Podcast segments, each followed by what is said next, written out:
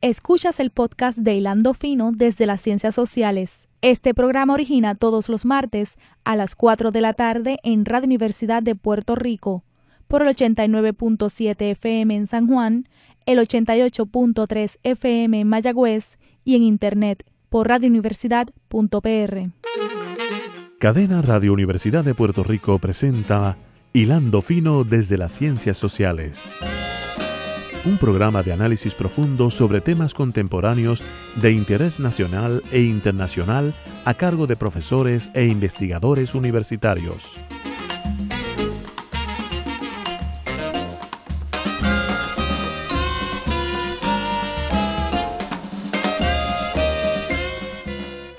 buenas tardes, amigas y amigos de Hilando Fino desde las Ciencias Sociales. Hoy, como todos los martes a las 4 de la tarde, discutiendo con ustedes temas de, interés, temas relevantes para las ciencias sociales, para nuestras eh, relaciones políticas, económicas, nuestros espacios geográficos. Y hoy eh, tenemos el placer de tener con nosotros un, recurso que es un profesor muy importante de la Academia de Estados Unidos, este, el doctor Ángel Oquendo, quien estuvo eh, de visita como parte de unas actividades de alianza que ha hecho la Universidad de Connecticut con el Centro de Recursos de Investigación y Aprendizaje Subgraduado y el Archivo de Ciencias Sociales y el Caribe junto con el Instituto de Estudios del Caribe. Eh, buenas tardes, este, saludos desde, desde Connecticut. ¿Cómo te encuentras, Ángel? Muy bien, muchas gracias por la invitación. Saludos a ti. Un placer verte de nuevo después de tanto tiempo. Y claro, eh, saludo a todos los oyentes y espectadores. Gracias, Ángel. Ángel eh, eh, Oquendo es, un, es una autoridad mundial en temas de política comparada, litigación internacional. En este momento ya va por la tercera edición de un libro de texto que lleva el título de Latin American Law, que se está usando en varias escuelas de derecho eh, en, Estados Unidos y en el mundo. Eh, y está eh, trabajando y entiendo que ya se publicó, ¿verdad? From Human Rights Principles to Politics in the Americas and Beyond. Ese ya lo publicaste, ¿verdad? Con ese ya yo hice mi parte y ahora está en la editora. Eh, la persona que llama el typesetter está poniendo, así que está para salir como pan caliente. Perfecto, qué bueno, qué bueno, me alegro, me alegro mucho, me alegro mucho. Eh, pues como les dije, Ángel estuvo de visita eh, a través de la, de la, del beneficio que nos dan las redes eh, del Internet en una actividad con estudiantes de la Universidad de Puerto Rico que forma parte de esta colaboración con la Universidad de Yukon. Yo también colaboro mucho con esa universidad a través de, del profesor Robert Benator. Eh, y de hecho el semestre pasado enseñamos un curso, eh, los dos es sobre temas de ciudadanía de, de Estados Unidos en Puerto Rico. El tema que queremos discutir con, con el profesor Ángel Oquendo eh, es un, un, trabajo que él eh, publicó inicialmente en, en, la revista de New York University Review of Law and Social Change en 2017, que se titula At Rock, Bottom, Puerto Rico's Crisis and Self-Determination. Así que el título de la conferencia que él dictó en Puerto Rico tiene que ver con el tema de la libre determinación y, son temas que se han estado debatiendo en Puerto Rico de una forma bastante intensa, como ustedes saben. Eh, Ángel, quizás debiéramos empezar con, con la distinción que tú estás haciendo entre derechos individuales y derechos colectivos. En términos generales, eh, tú estás diciendo que la, violación de derechos que, que constituye la relación entre Puerto Rico y Estados Unidos tiene mucho más que ver con la violación al derecho colectivo a la autodeterminación. Así que quizás sería bueno empezar por ahí. ¿Qué es eso del derecho a la autodeterminación y cómo, cómo se pone eh, en tela de juicio la existencia de ese derecho en vista de la relación este, legal y actual entre Puerto Rico y Estados Unidos? Yo, pues muy bien, este, acabas de poner el dedo, no sé si en una llaga, pero eh, en el meollo, digamos, de la, de la discusión. Eh, y yo veo esta cuestión que has identificado, el contraste, podríamos decir la dicotomía entre los derechos individuales y los derechos colectivos, como una de varias paradojas o perplejidades que Puerto Rico representa. Y primero, desde la perspectiva del derecho internacional, como en Puerto Rico todo el mundo sabe, porque esto es el arroz y habichuela, eh, hay un derecho a la autodeterminación que se establece tanto en la primera Convención de Derechos Humanos como en la segunda. Y es un derecho que tienen los pueblos a determinarse. Y bueno, ha habido mucha discusión en torno no solamente a Puerto Rico, sino a otros sitios, todo un proceso de descolonización en los 50, 60, especialmente. Puerto Rico participó un poco en eso, que también es otra cuestión y tal vez otra perplejidad y paradoja. Eh, y ese derecho a autodeterminación, dentro de esas normas a las que me estoy refiriendo, pues se, no, se, no, no se opone, pero se enumera separadamente de los otros derechos, eh, derechos individuales. En particular, eh, los que están en la primera convención, que son los que conocemos, el derecho a libertad de expresión, el derecho de debido proceso, igualdad, etc.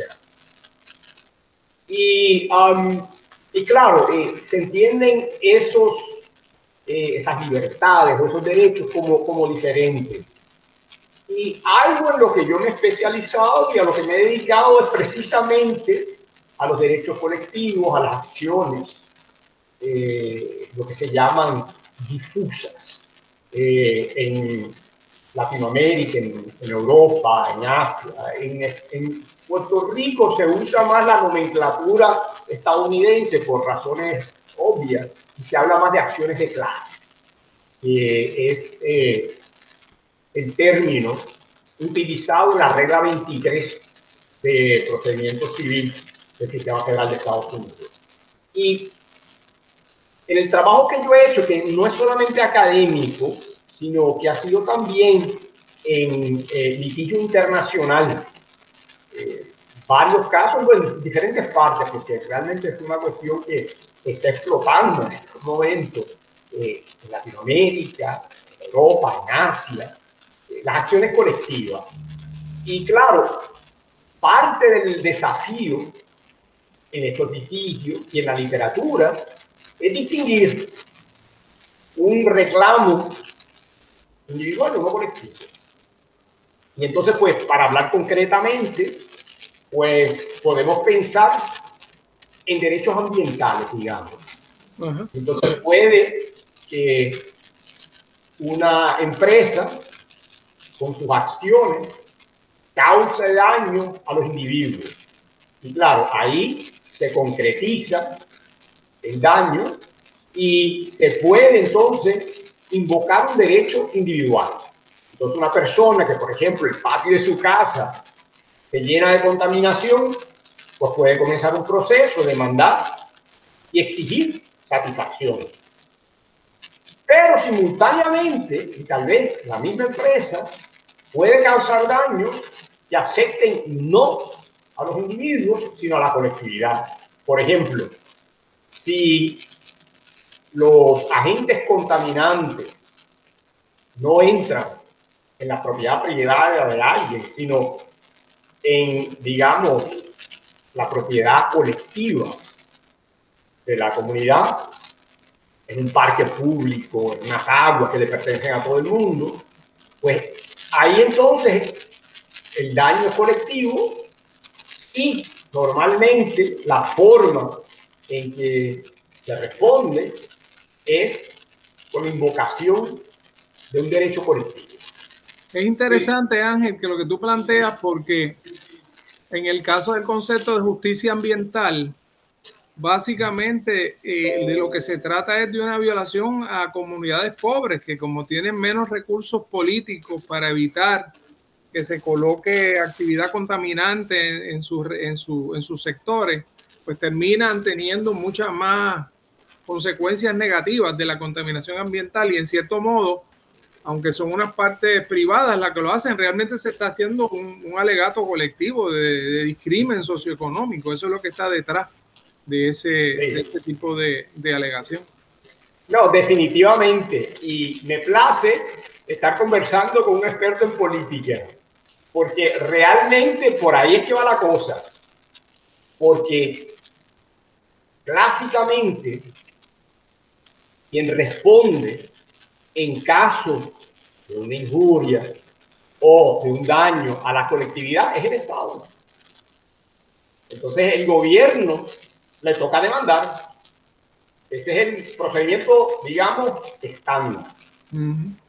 Eh, pero existe una figura muy antigua que es eh, la de la representación colectiva, en que se le permite entonces a un ciudadano hacer un poco, podemos decir, en Estados Unidos se usa la frase eh, de fiscal particular. Eh, y cuando digo que es una cuestión antigua, pues no estoy exagerando, esto ya existía en el derecho romano, estaba la acción pública, para cuestiones puntuales, específicas, eh, por ejemplo, si se obstruía una vía pública, pues claro, el Estado responde normalmente y tiene que encargarse de liberar esa, esa vía. Pero en el derecho romano se le daba al ciudadano la posibilidad, en caso de que el Estado eh, no hiciera su trabajo, de intervenir. Y claro, eh, como ya mencioné, en el derecho romano y posteriormente en el derecho civil, eh, por ejemplo, en, el derecho que imperó en Puerto Rico por mucho tiempo, el derecho español, pues había muchas acciones populares que venían del derecho romano en parte y que se usaban, se podían invocar.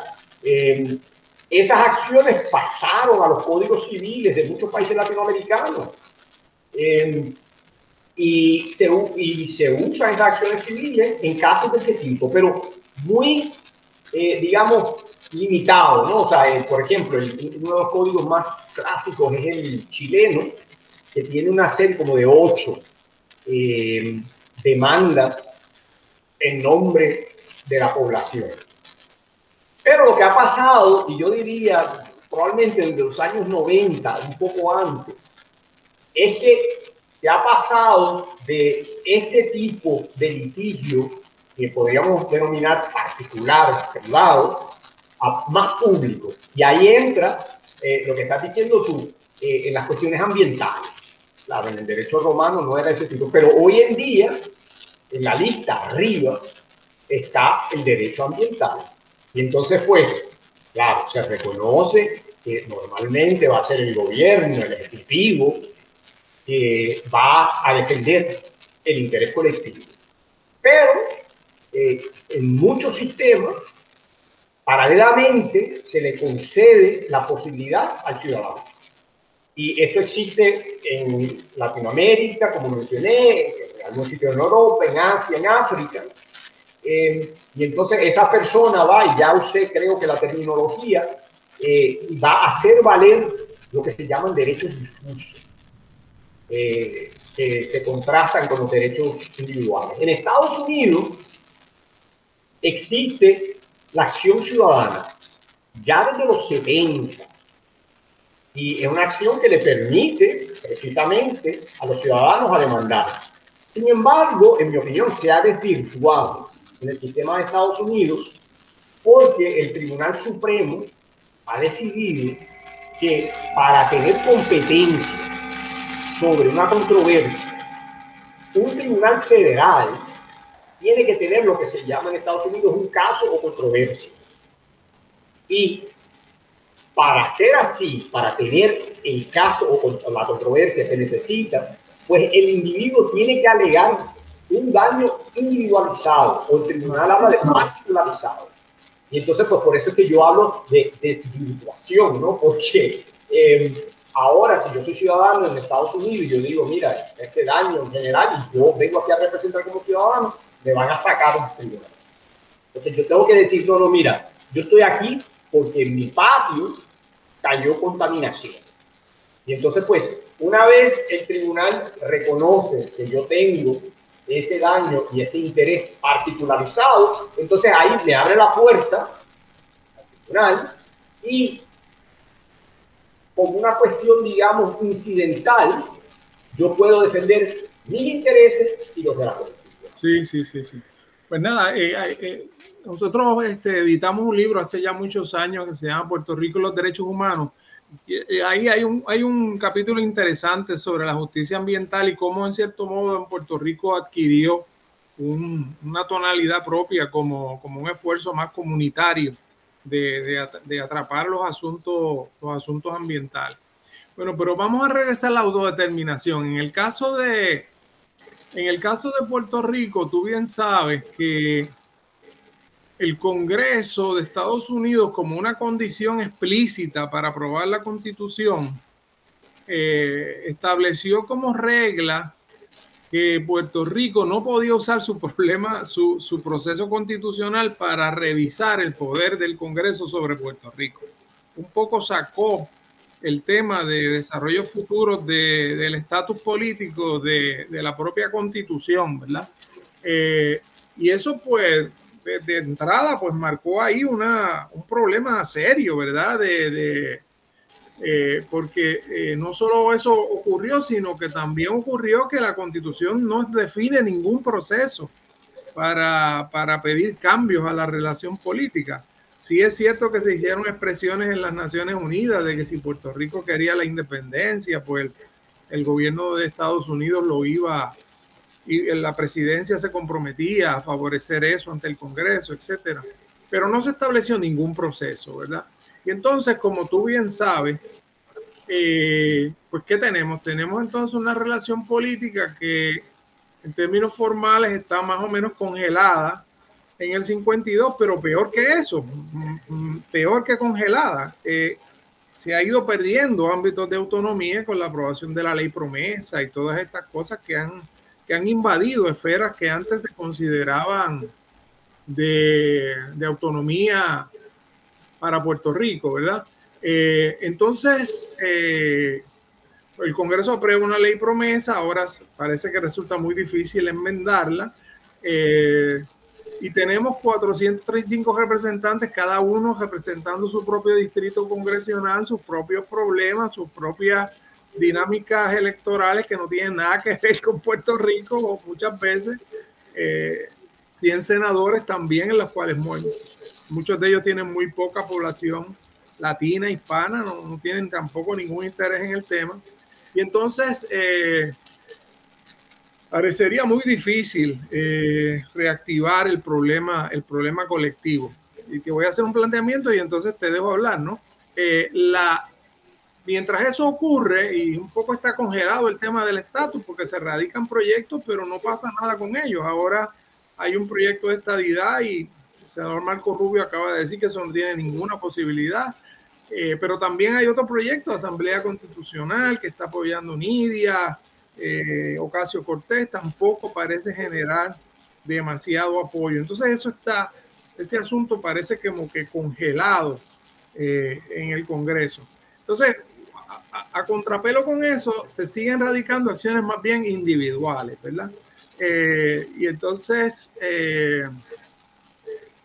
quería preguntarte primero, ¿cómo, ¿cómo es que tú visualizas, y quizás con la experiencia internacional que tienes, que se pueda mover al gobierno federal, primero que esta es la pregunta de los 64 mil chavitos, a entender el problema como un problema colectivo de autodeterminación y no meramente como un problema de, acciones individuales. ¿Qué, ¿Qué tiene que ocurrir en el debate académico, en el debate político, en, las comunidades de, Puerto Rico, en Estados Unidos, para que se pueda eh, cambiar ese giro, porque ese parecería que todavía está siendo poco efectivo en el, en el foro congresional ese, ese discurso.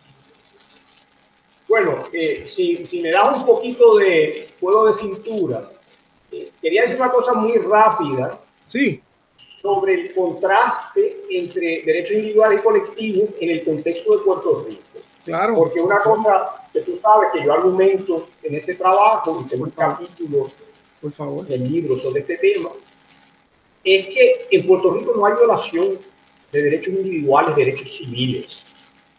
Porque a los ciudadanos estadounidenses que viven en Puerto Rico los tratan estrictamente de la misma manera que los ciudadanos estadounidenses que viven en el continente.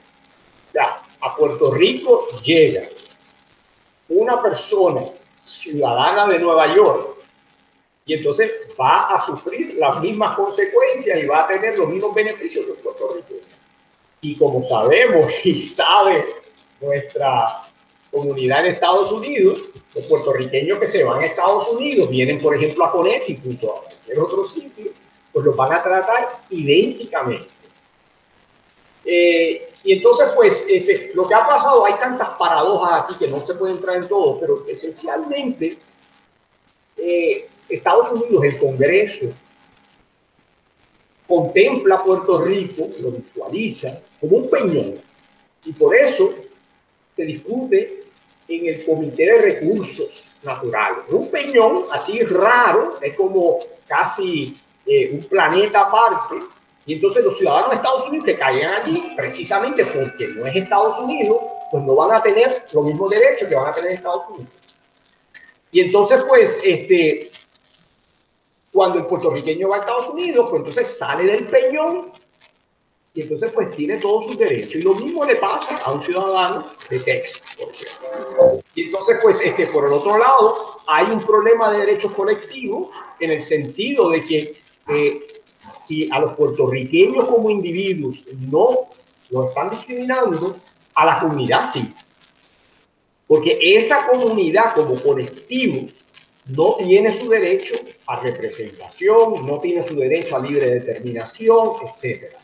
Y entonces ahora sí entro a lo que, a lo que me estabas diciendo tú. Pues... Em, Pero espérate, vamos, a parar ahí porque ese puede ser un buen momento, Ángel, para empezar a considerar lo que te, estaba planteando en el programa, que es la situación del caso de Baello, porque hay gente que se puede extrañar de esa afirmación que tú estás haciendo. Eh, porque eh, por, varias razones. Eh, vamos, vamos, vamos a ver este caso de Baello. Baello es, es, una persona que vive en Nueva York, recibe un programa federal. Tengo entendido que se le enferma un familiar en Loíza, tiene que regresar, tiene su cuenta de banco en Nueva York, sigue recibiendo la cantidad de fondos que recibía eh, siendo ciudadano de Nueva York. Cuando finalmente es, el Seguro Social se da cuenta que ha cobrado un dinero al cual no tenía derecho porque ya no es residente, pues le cobran ese dinero, ¿verdad? Y eso inicia una litigación muy interesante que el Supremo acaba de señalar vista para, para ese caso en noviembre. Y es un caso que ha comparecido este, muchas organizaciones de Puerto Rico y de Estados Unidos, ha generado mucho interés. Eh, ese caso se gana a nivel de instancia, a nivel de distrito federal, en eh, una decisión del juez El Pi, y luego el Tribunal de Circuito Federal, una opinión de ellas confirma esa decisión. Y ahí se están alegando dos cosas distintas, eh, Ángel. La, decisión de, de lo que señala es que, es un discrimen contra una comunidad que tiene poco poder político porque no vota por el Congreso y esa situación de no tener poder político y además ser hispano pues hacen que los hagan una especie de grupo vulnerable. eh, unos casos que van por esa línea. Cuando llega el Tribunal de Circuito Federal, Torroya asume otra posición. Torroya dice, no, no, es que esto es irracional. Negarle los fondos a los puertorriqueños porque no pagan impuestos federales es irracional porque ninguno de los que tiene beneficios contributivos beneficios de ese programa paga contribuciones federales y, y porque son precisamente pobres este, y ya ese tema de que Puerto Rico no paga contribuciones, eso ya no es tan así. Hay unas contribuciones que sí se pagan, no son sobre ingresos, pero son de otra naturaleza. Y decide que no es racional, ¿verdad? Eh, pero la pregunta que se está haciendo el caso, yo, yo no, yo no, no, no albergo muchas esperanzas en el Tribunal Supremo en este caso, eh, es si eh, ese puertorriqueño que se tiene que mudar a Loíza, vamos a decir porque tiene una situación familiar, eh, es razonable que pierda los beneficios que está obteniendo en Nueva York. Entonces, lo que se está planteando en esa litigación es si, si el discrimen que se está justificando con el territorio, porque es un territorio no incorporado, etcétera, si eso se debe ser extensivo a las personas eh, que también son ciudadanos americanos en este caso y que, y que tienen necesidad de, de recibir eso, esas ayudas. Luego del caso de Bayo, entonces se plantea el caso de Peña Martínez, que es un caso de acción de clase, y ese caso viene un juez federal a Puerto Rico a ver el caso, y ese caso se gana también. Ese caso viene detrás del caso de Baello. Eh, así que lo que tú estás diciendo, pues es un, es un baño de agua fría eh, a todos los que esperan que de alguna forma se pueda hacer una alegación de que hay una, un trato eh, desigual que amerita que de alguna forma el Tribunal Federal acoja ese planteamiento. Pues mira, Javier, gracias por, por esta pregunta se nos han quedado cosas en el tintero. de hecho, si me, si me disculpa, bien brevemente, eh, las la voy a mencionar y después vamos a entrar en, en los litigios. Eh, preguntaste anteriormente, bueno, pues qué posibilidad hay de motivar al Congreso, al gobierno de Estados Unidos. Exacto. Y eso lo puedo responder rápido, yo creo que casi virtualmente ninguna.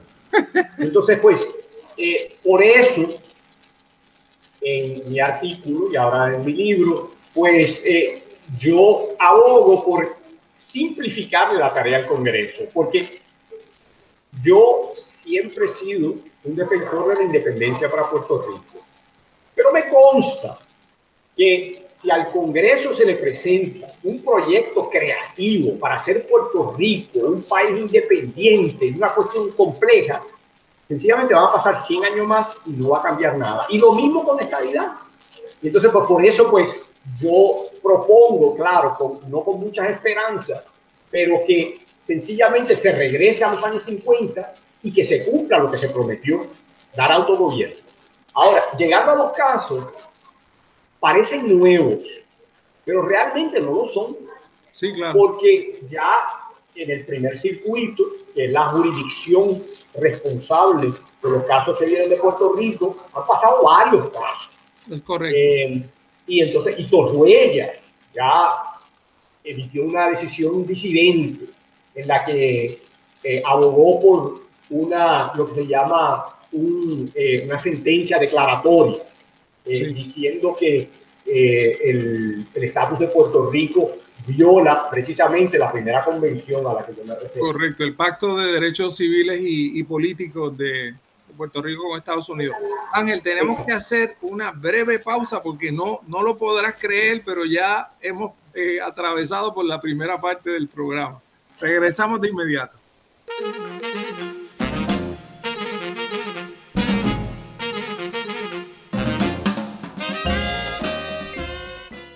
Escuchas el podcast de Hilando Fino desde las Ciencias Sociales. Este programa origina todos los martes a las 4 de la tarde en Radio Universidad de Puerto Rico por el 89.7 FM en San Juan, el 88.3 FM en Mayagüez y en Internet por radiouniversidad.pr.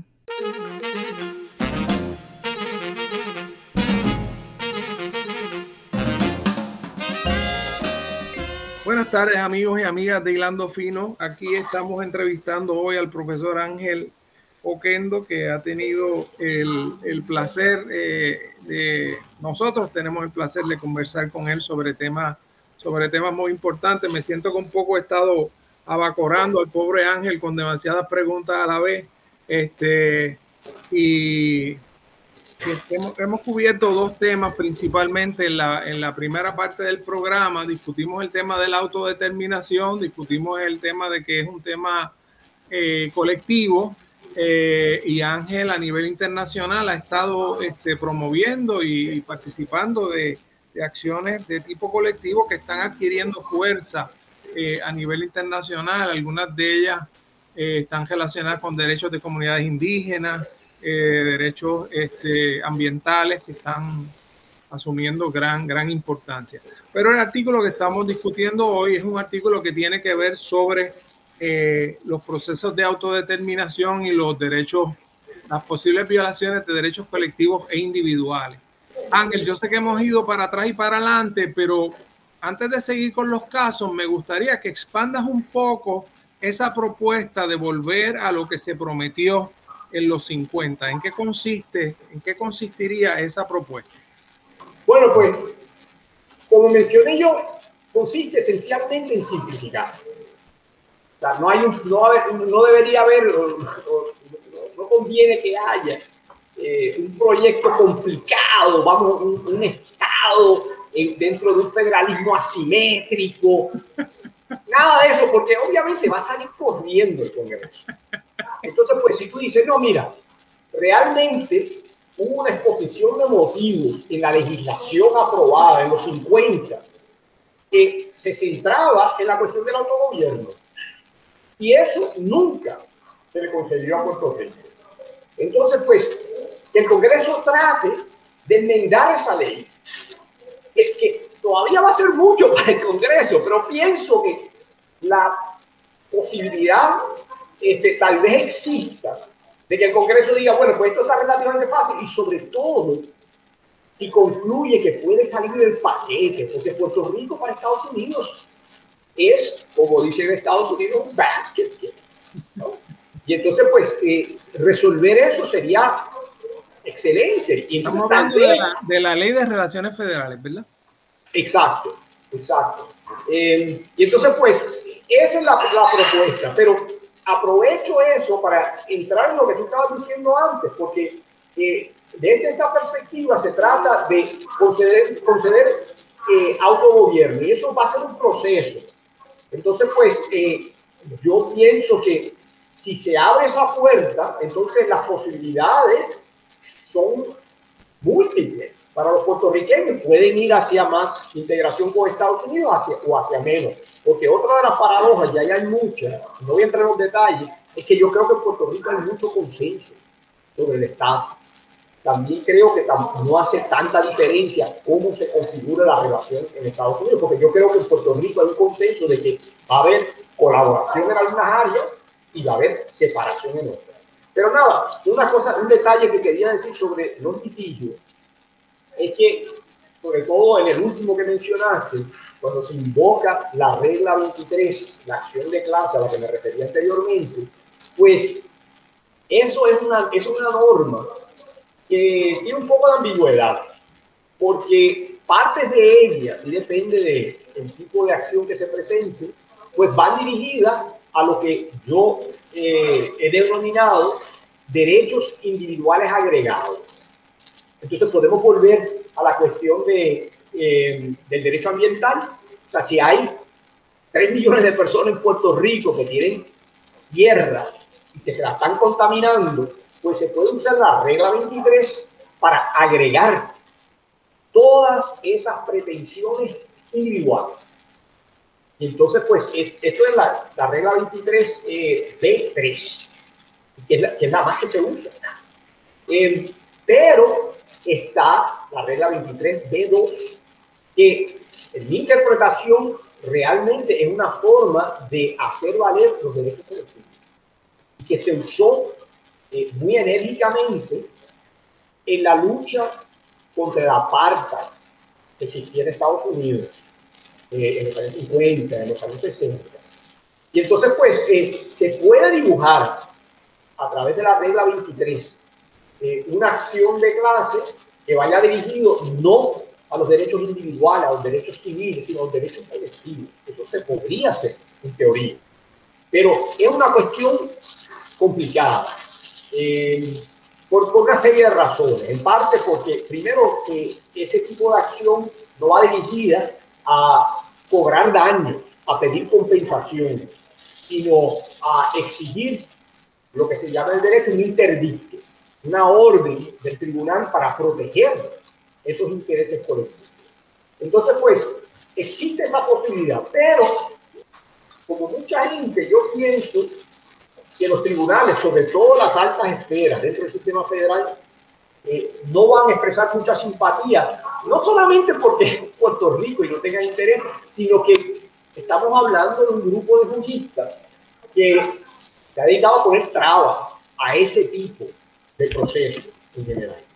De hecho, yo creo que eso, eso es importante lo que tú planteas, Ángel, porque yo creo que también hay un elemento que, que en Puerto Rico quizás se subestima un poco y que yo me imagino que con la experiencia internacional que tú tienes, pues debes notar la diferencia, que es también la renuencia a querer litigar casos que tienen que ver con derechos económicos y sociales. Eh, y tampoco se ha sido demasiado efectivo en esos casos en Estados Unidos, cuando, por ejemplo, se planteó el tema de, del financiamiento de las escuelas públicas y de las diferencias tan grandes entre unos distritos ricos y unos distritos pobres, el caso de San Antonio School District. Eh, ahí el tribunal eh, dijo que no, que eso era importante, pero realmente era una función que se debía dejar más bien a los estados, etcétera. Así que no, no es fácil radicar este, acciones de clase y, y, pensando específicamente en la composición actual del Tribunal Supremo de Estados Unidos, no parecería el tribunal más inclinado a, a, estar utilizando criterios de igual protección de las leyes, este, ampliado, con dientes, para entonces atender una situación tan, tan particular como la, de, como la de Puerto Rico. Y esto encaja con lo que discutimos anteriormente, porque precisamente esos jueces eh, de la eh, mayoría, la gran mayoría conservadora, para usar la, la terminología de, de, Carlos Menem en Argentina en los años 90, es la, la mayoría automática. Este, pues precisamente ellos, volviendo a, la, a, las acciones ciudadanas a las que me referían antes, me refería antes eh, ellos han insistido precisamente en la línea que yo describí con el argumento de que a quien le corresponde defender los intereses colectivos es al Estado. Entonces, pues, si se va a esos jueces y si alguien alega, bueno, pues a todos los puertorriqueños nos tienen una situación de discriminación y yo voy aquí a representar la comunidad, pues yo supongo que ellos van a decir, no, no, pues tú no tienes legitimación. Porque para tener la posibilidad de entrar al tribunal tienes que traer un caso concreto. Y si lo ah. que te afecta a ti afecta a tres millones y pico de personas, pues entonces es al gobierno de Puerto Rico que le toca ir a negociar eso en la medida que pueda con el de Estados Unidos. Punto. Porque eso es una cuestión política. Bueno, vamos entrando en tu área, Javier. Bueno, y, hecho, de hecho, de hecho, interesantemente, cuando tengas la oportunidad de ver el cerciorari, eh, el, el, recurso que presentó el presidente Biden en el, en el, Congreso, en el tribunal ahora, en el caso de Baello, dice, eh, concretamente dice que el futuro político de Puerto Rico, si va a ser un Estado o va a ser una república, es un asunto políticamente abierto y que a quien le corresponde decidirlo es el Congreso. O sea, lo, lo, dice textualmente, o sea, se está amparando claramente en que esta es una cuestión política que no le corresponde a la rama, a la rama judicial entrar en ella. Eh, y en ese sentido, pues es un, es un argumento que, que, puede tener mucho peso porque también lo defiende Trump. Eh, o sea, aquí están unidas las dos administraciones defendiendo el principio de que no le corresponde a la Corte. Eh, entrar en este asunto, pero es un asunto eh, en cierto modo, no sé si estoy usando la palabra bien, pero un poco doloroso porque se han creado unas ciertas expectativas en Puerto Rico de que un caso como este podría remediar las injusticias que se están cometiendo en la asignación de fondos federales en programas de, de poblaciones muy vulnerables, ¿verdad? Poblaciones que, que, son poblaciones pobres con discapacidades, etcétera. O sea que este, este caso, eh, en términos del tipo de población que se está afectando por la acción federal, pues son, es un caso bastante dramático en ese sentido.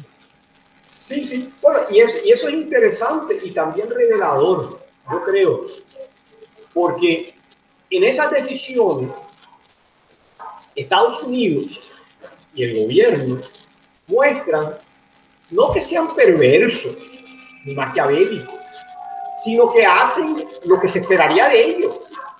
Defienden los intereses de Estados Unidos. Entonces, pues, este, hay casos concretos de esto y hay casos más generales. El caso concreto, que de hecho yo cito en el artículo que mencionaste, y me sorprendió porque lo vi en el Nuevo Día de hace muchos años, estos agentes de la Agencia de Control de Drogas que dicen nosotros no vamos a apretar demasiado aquí en Puerto Rico el problema de la criminalidad, porque si no, el elemento criminal se puede ir para Miami. Y entonces, pues, la prioridad de las estructuras gubernamentales de Estados Unidos es Estados Unidos. Y bueno, tal vez dicen qué pena que Puerto Rico haya más criminalidad, pero eso no es nuestra preocupación principal. Y en los casos a los que tú te refieres, me parece muy llamativo porque, por ejemplo, el caso eh, que se decidió Harris versus Rosario en los años 80, que se trataba de una ayuda que se le daba a familias con eh, dependientes, lo que se llama, este, Aid for Families with Dependent Children. Eh, que uno pensaría, bueno, parece hasta maldad que en el Congreso digan, pues vamos a estudiar a Puerto Rico porque haya demasiada pobreza. Bueno, no sabemos por qué, porque realmente parte del enigma es que no se, no se articulan las razones. Pero es una cosa curiosa porque uno dice, y con ayuda de los otros casos, uno dice, pero, pero ¿por qué excluir a esta gente que tiene más necesidad? Y la única forma que yo me lo explico, tal vez hay algún tipo de perversión, algún tipo de, de racismo, pero en general yo creo que ellos piensan eh, Puerto Rico no es parte de nuestra comunidad. O sea, como colectivo, son ciudadanos de Estados Unidos, pueden venir aquí, tienen todos los derechos, pero no es parte. Y entonces, pues, eh, nosotros ya le damos mucho a Puerto Rico.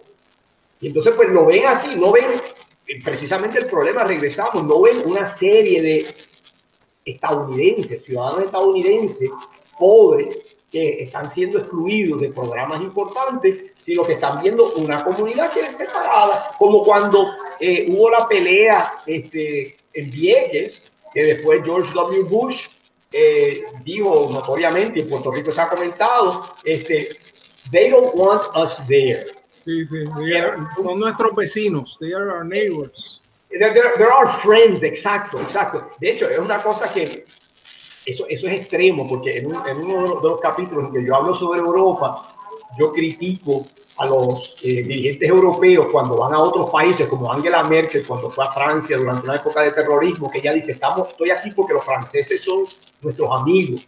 Y yo digo, no son los amigos, son los co-ciudadanos. Eh, te podría decir alguna cosa, pero usted sabe, hay, hay esa distancia. Y entonces, pues, dentro de esas circunstancias, es eh, casi impensable que se tome la perspectiva de que aquí hay un problema de derechos individuales, se ve que hay un problema colectivo, pero no se quiere meter el diente a eso. Y una pregunta, pues, una pregunta, Ángel.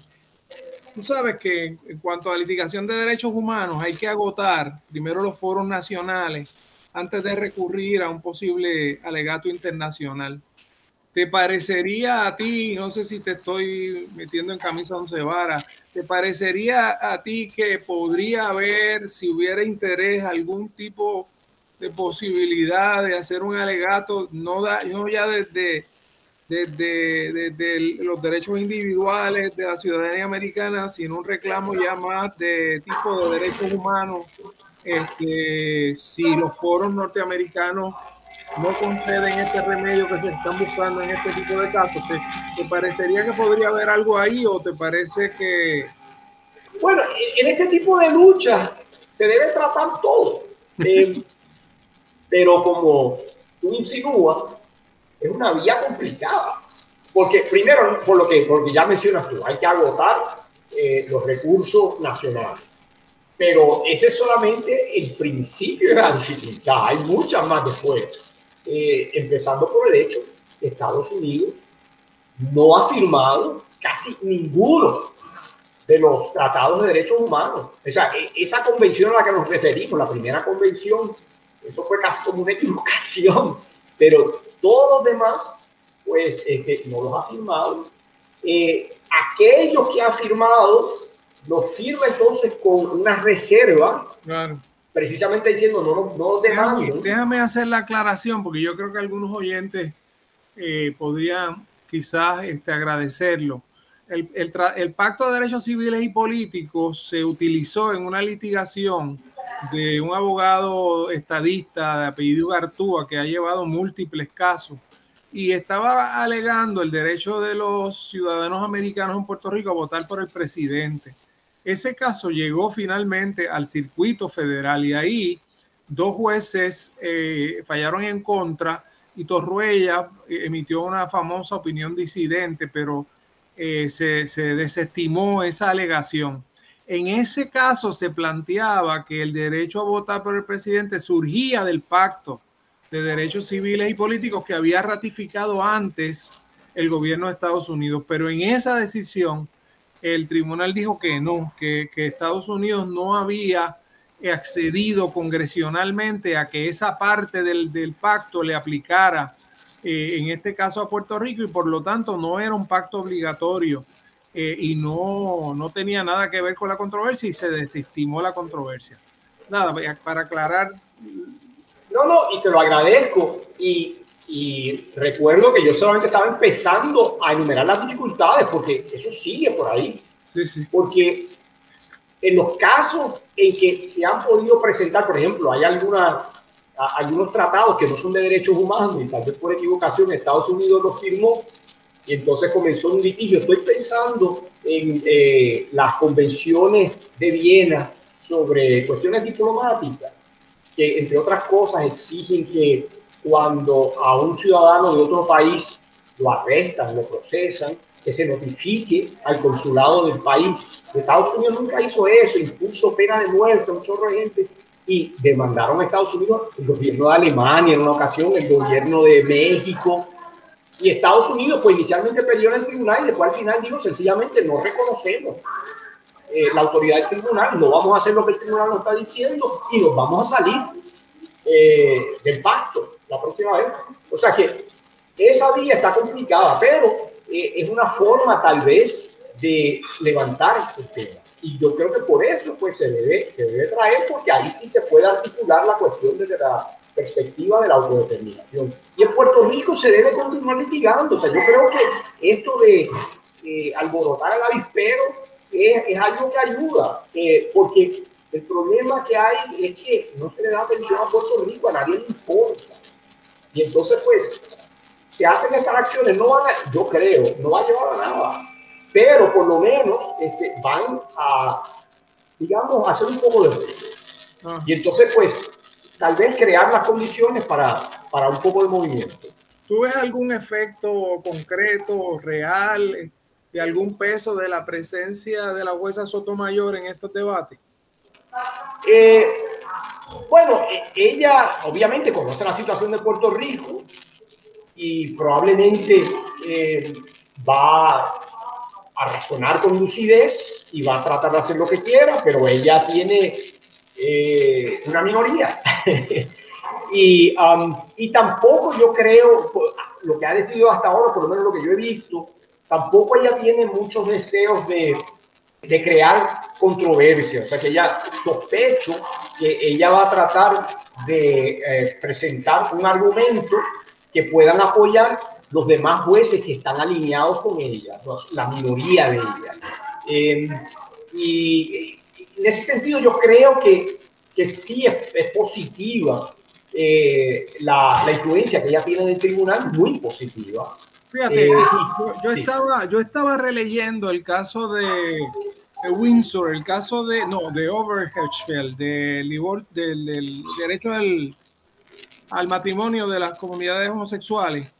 Y ahí hay un lenguaje interesante en que el tribunal dice que a veces el proceso político le falla a ciertas minorías y el tribunal tiene que entrar un poco a corregir la situación. Yo, yo tiendo a coincidir contigo, Ángel, que este caso eh, es, muy difícil que el tribunal este, entre, entre a verlo con una mentalidad favorable, ¿verdad? Yo en eso soy un poco más cínico. Yo la, la última vez que yo vi a los republicanos muy entusiasmados con la igual protección de las leyes fue para, para que ganara la presidencia George Bush en las elecciones del 2000. y esa opinión ellos dijeron que no se iba a volver a citar en la historia del tribunal, ¿verdad?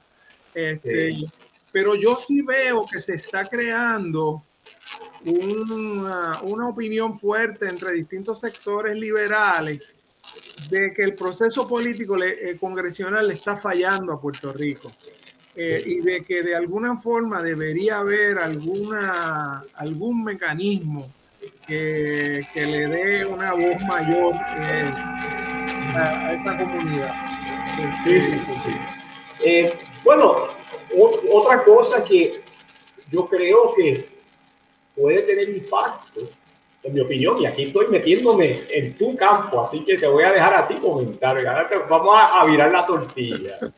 Eh, pero eh, son los resultados de las últimas elecciones y en particular me pareció llamativa eh, la, me, me, parecieron llamativos los resultados, por ejemplo, del Partido Independentista, que yo encontré eso muy interesante, una cosa sin precedentes, digamos, recientemente. Eh, Sí, un 13.7%, eso es una cosa. Imagínate. Sí, sí, e, eso, eso es, si sacamos la, la, matemática, eso es subir 10, 10 veces. lo único que te voy a decir es que hay un debate entre los politólogos si son, eso es una, excepción, una elección excepcional o si es parte de un... De un...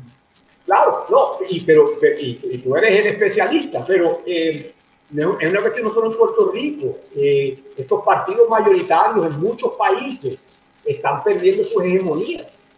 Eh, y no sé, en Puerto Rico no se sabe lo que va a pasar. Eso es correcto. Pero, pero, pero eso, eso tiene un impacto, eh, creo. ¿no? Porque cuando se habla de las preferencias de la gente en Puerto Rico, se dice, bueno, aquí todo el mundo, pues más o menos, tiene una relación y quiere entonces guisar, porque también tenemos esa, esa noción de Estados Unidos como nuestra compañía de seguro. Y creo que pues ese resultado es interesante, tampoco lo quiero sobredimensionar, pero creo que tiene un efecto y tal vez esto nos lleva a pensar de que como las cosas tal vez se pueden cambiar aquí, no es con una cosa específica, sino tal vez con muchas pequeñas entonces tal vez así se genere un poco de, de movimiento. Cada vez me anima a mí la teoría de la complejidad y todas su, todas sus variantes en términos de que no es un solo evento el causante de, de, los resultantes. Este, no, me parece que, que, tienes mucha razón. A mí me da la impresión de que hay un sector de la sociedad civil norteamericana que está un poco avergonzada de, algunas de las acciones extremas que tomó, por ejemplo, el presidente Trump, eh, de verdad, de, negar las ayudas, de impedir que llegara dinero a Puerto Rico, de eh, restregarle la cara a los puertorriqueños que estaban descuadrándole el presupuesto. E, ese, esa actitud de ese ugly American, ¿verdad? No cuaja bien con otros sectores que tienen un nivel de sensibilidad un poco mayor hacia, hacia temas de, de, de, de, respeto a la diferencia, de respeto al otro y de una cierta empatía con los más vulnerables. Sí, sí, no, eso, es interesante y de hecho me hace, pensar, me hace pensar un poco en conversaciones que he tenido con mi hijo que tiene 13 años, no, no, no ha crecido todavía.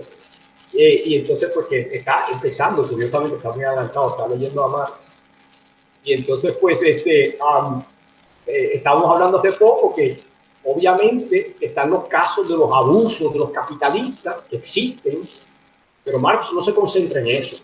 Él dice, vamos a coger el capitalismo puro y ahí no hay violación de cuestiones morales. Este, ahí funciona la cosa como de... Y eh, la plusvalía es parte del sistema. Estoy pensando en la, situación de Puerto Rico, o sea, llega una persona como Trump y entonces pues hace unas barbaridades. Y entonces pues eso se puede criticar y tal vez se pueda corregir, esperemos. Eh, pero hay una cuestión sistémica eh, que no se puede resolver dentro de los esquemas que hay. Hay, hay que salir un poco del encasillado. Y, um, y, ese es el gran desafío, ¿no? ¿Cómo es que vamos a salir? ¿Cómo es que vamos a empezar a, a, a traer a los Estados Unidos a pensar de una manera diferente? Porque tenemos que darnos cuenta, y yo creo que ya mucha gente lo sabe, pero ah, tal vez mucha gente no lo quiere integrar, que se va a decir la cuestión en Estados Unidos.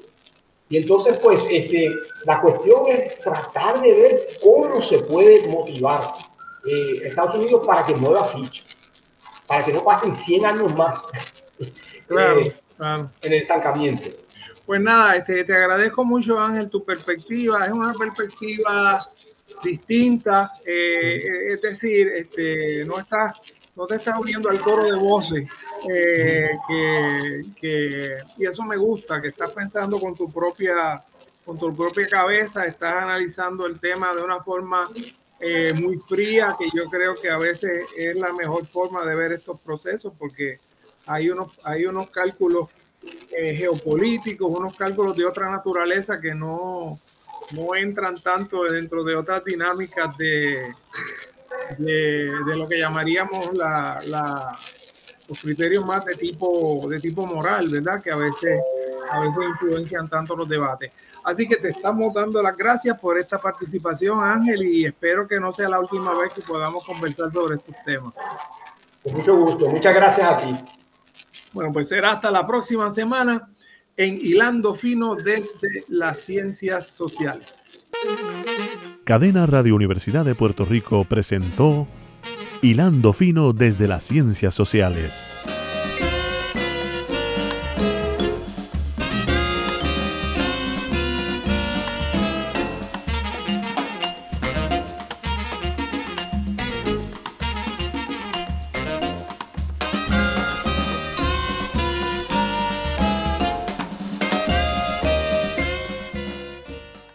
Escuchaste el podcast de Hilando Fino desde las Ciencias Sociales. Este programa origina todos los martes a las 4 de la tarde en Radio Universidad de Puerto Rico por el 89.7 FM en San Juan, el 88.3 FM en Mayagüez y en Internet por radiouniversidad.pr.